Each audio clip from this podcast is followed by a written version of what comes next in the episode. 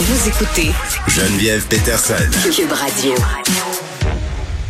On continue de parler de ce qui se déroule actuellement en Ukraine. D'ailleurs, euh, le président Biden qui annonce notamment que des importantes banques russes sont maintenant ciblées par les sanctions économiques américaines. Euh, et bon, je vous le rappelle, la Russie qui est officiellement entrée en guerre avec l'Ukraine hier soir. Avec la journaliste du Devoir, Magdalene Boutros, qui était sur place jusqu'à ce qu'il y ait environ, euh, bon, quelques jours, je crois, pour couvrir comment les Ukrainiens vivaient ce conflit-là, anticipaient tout ça, tu sais, vivre une vie dans cette attaque imminente. Euh, Magdalene, bonjour. Bonjour Geneviève. Bon, euh, pour ceux qui n'auraient pas suivi vos reportages là, durant les deux dernières semaines, euh, juste peut-être nous spécifier, vous étiez où en Ukraine? Qu'est-ce que vous avez couvert? Donc, on est arrivé en Ukraine autour du 12 février. J'étais avec mon mhm. collègue photographe Valérian Mazato. Donc, mhm. notre, notre objectif, c'était vraiment d'aller à la rencontre des Ukrainiens pour comprendre c'est quoi leur quotidien, comment ils vivent cette situation, alors que, que des troupes étaient massées depuis euh, plusieurs semaines, plusieurs mois maintenant, tout autour euh, du pays. Donc, on est arrivé à Kiev, on est resté dans la capitale euh, quelques jours. On a découvert une population qui était quand même relativement calme, donc qui, qui se disait préparée, qui se disait consciente qu'une attaque pouvait survenir, mais qui était un peu incrédule, qui pensait encore qu'une solution diplomatique serait trouvée à ce conflit-là. On a également observé qu'il n'y avait aucune présence militaire euh, dans les rues de la capitale. On s'attendait à voir euh, peut-être des militaires ou à voir quelques véhicules de l'armée, mais euh, il n'y avait vraiment aucune présence militaire. On s'est rendu par la suite à Kharkiv, qui est la deuxième plus grande ville de Russie, à environ peut-être une dizaine d'heures de route de Kiev.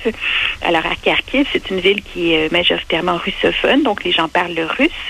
Ce qu'on nous a répété, c'est que oui, on se sent très proche de la Russie. La Russie, c'est peut-être un peu le, grand frère pour certaines, euh, pour certains de ses habitants qui habitent dans l'est de l'Ukraine, mais ils se sentent quand même profondément ukrainiens.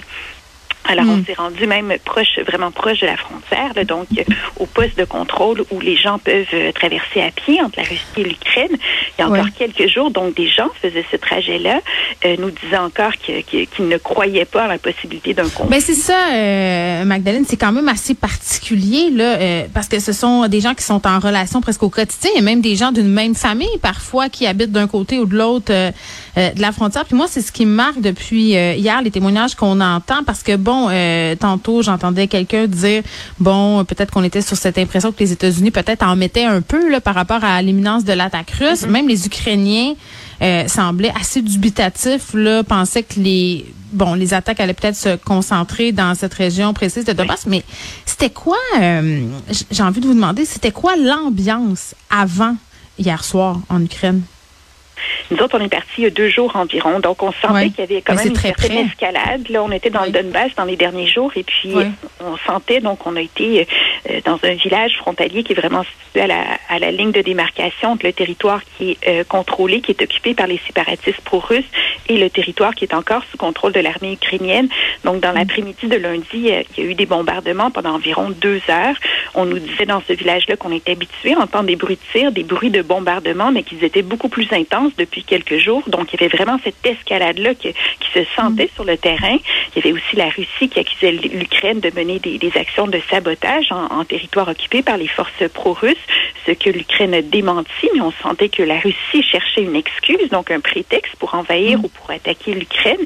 Et puis, évidemment, il y a eu ce discours lundi soir de Vladimir Poutine qui a reconnu l'indépendance euh, des républiques populaires de Luhansk et de, du Donetsk, euh, qui sont situées euh, dans le Donbass. Donc, on sentait vraiment cette escalade qui ressemblait à ce qui s'était passé en 2014 quand la Russie a envahi, annexé l'Ukraine et a occupé certains territoires dans le Donbass. Oui, puis je lisais votre papier dans le Devoir euh, ce matin, Magdalene Boutros, où vous décrivez là euh, quand même euh, d'une façon très très juste. Moi, ça m'a beaucoup touché en tout cas le témoignage de cette mère là qui dit j'ai appris à mon enfant à reconnaître d'où proviennent les tirs, les, les, balles aussi est-ce qu'ils sont dans notre direction, dans la direction du village ou ailleurs. Je veux dire, ça paraît surréaliste pour nous là qui vivons ici au Canada de lire des choses comme ça. Complètement. C'était complètement surréel, mais c'est leur quotidien à eux. Ce qu'ils nous disaient, c'est qu'on a l'impression que vous, les Occidentaux, vous découvrez seulement maintenant qu'on est la cible d'une agression russe, mais euh, c'est notre quotidien depuis huit ans, donc depuis 2014. Donc, dans ce village-là, il y a des bombardements, il y a des tirs, donc il y avait un cessez-le-feu qui était présent depuis 2014, mais qui n'est pas, euh, qui n'est pas toujours respecté, qui est violé d'une manière régulière.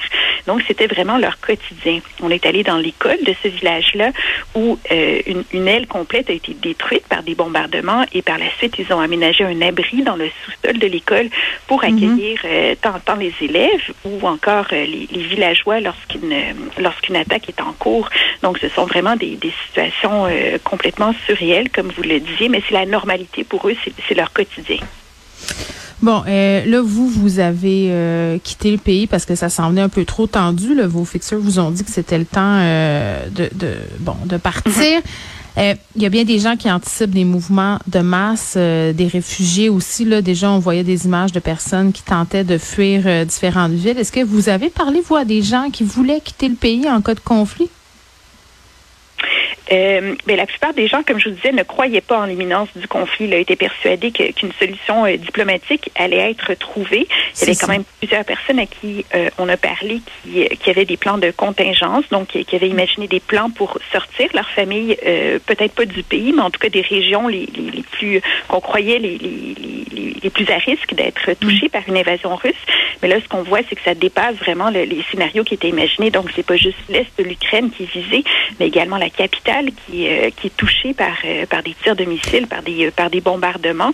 Donc, c'est une invasion beaucoup, je, je, crois, beaucoup plus violente que ce que beaucoup de personnes s'imaginaient. Puis on voit des gens, des, on voit déjà des, des masses de population donc qui se dirigent vers l'ouest du pays pour espérer quitter par la Pologne, entre autres. Moi, une des choses qui me surprise, c'est l'appel déjà du gouvernement ukrainien là, qui appelait la population, ceux qui peuvent et sont aptes à combattre, qui sont prêts de se présenter pour aider à défendre mm-hmm. le pays, comme si on forme des gens aussi à la va-vite. Là, on est en train de se dire qu'il y a des gens qui sont, qui ont une vie bien normale. Là, c'est pas des militaires, ce sont des civils euh, qui dans les prochains jours pourraient prendre les armes, être appelés à défendre l'Ukraine.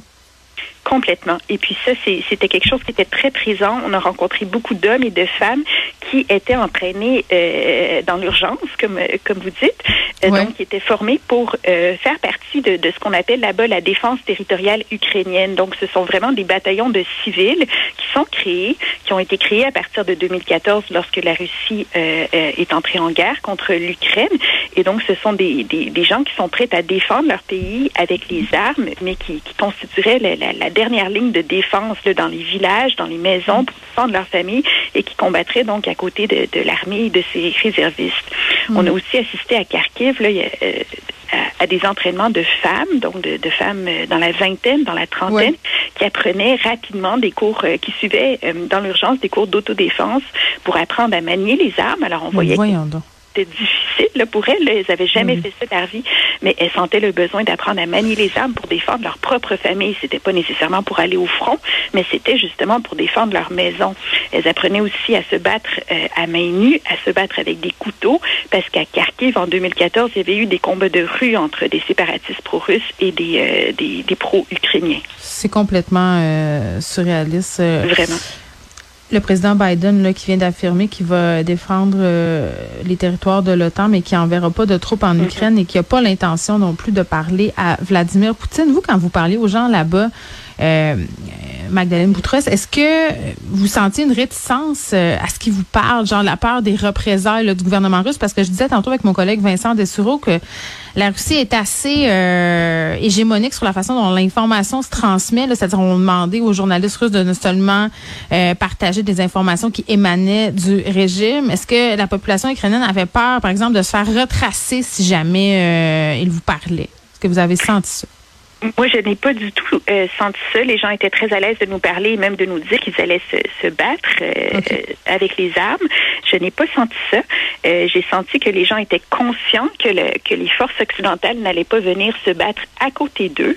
Ils savaient que c'était leur guerre et que c'était à eux de la mener, mais ce qu'ils demandaient avec insistance, c'était que, que les pays donc occidentaux leur envoient des armes pour qu'ils puissent être en moyen de combattre l'armée russe qui, on sait, est extrêmement puissante qu'on nous disait aussi, c'est qu'on ne comprenait pas pourquoi les pays occidentaux menaçaient la Russie de, sanctions, ce qui, ce qui, a été fait à partir euh, d'aujourd'hui ou des, ou des dernières heures.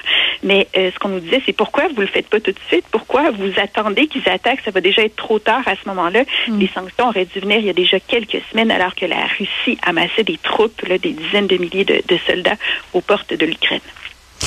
Bon, c'est très intéressant tout ça. On peut lire ou relire vos reportages sur l'Ukraine dans le devoir, Magdalene Boutros. Merci beaucoup. Merci Geneviève. Au revoir. Au revoir.